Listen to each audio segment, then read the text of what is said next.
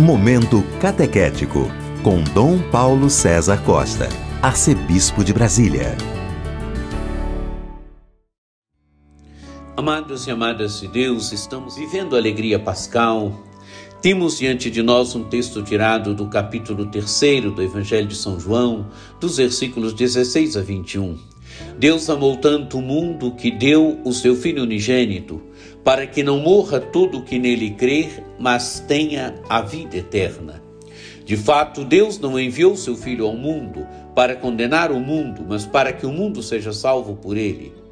Quem nele crê não é condenado, mas quem não crê já está condenado, porque não acreditou no nome do Filho unigênito.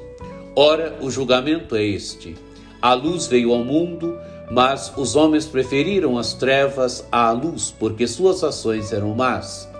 Quem pratica o mal odeia a luz e não se aproxima da luz, para que suas ações não sejam denunciadas. Mas quem age conforme a verdade aproxima-se da luz, para que se manifeste que suas ações são realizadas em Deus. Amados e amadas de Deus.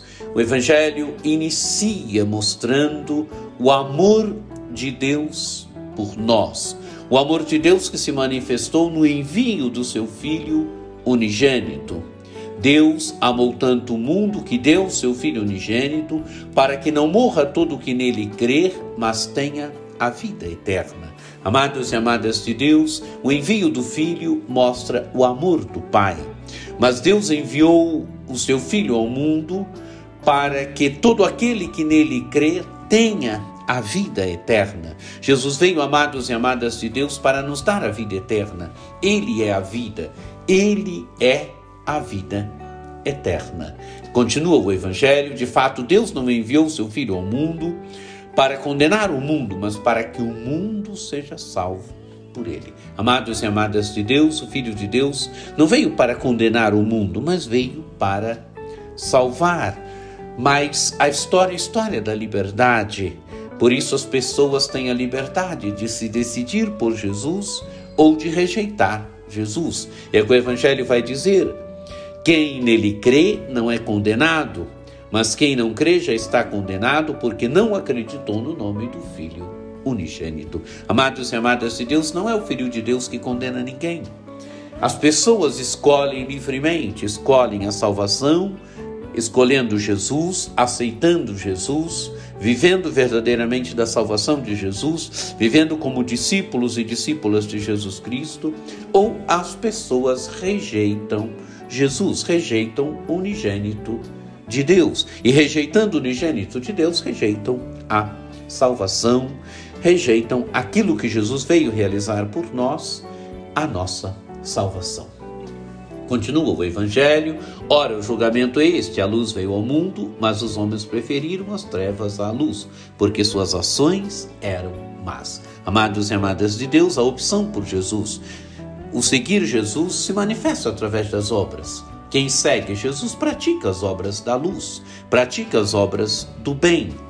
Quem rejeita Jesus pratica as obras do mal, não realiza as obras da luz. Diz o Evangelho: quem pratica o mal odeia a luz e não se aproxima da luz para que suas ações não sejam denunciadas. A luz é Jesus, ele é a luz do mundo.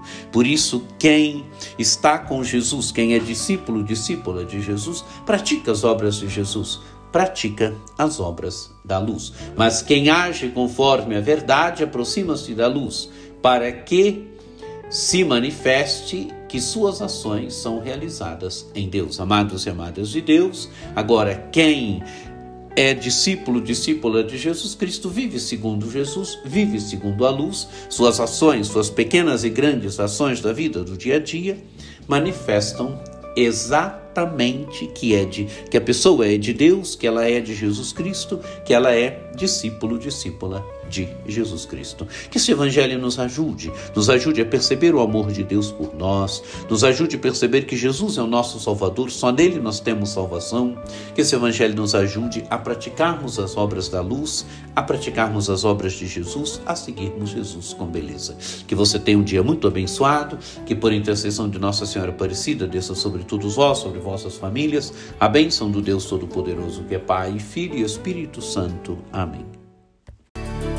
Este foi o Momento Catequético com Dom Paulo César Costa, arcebispo de Brasília.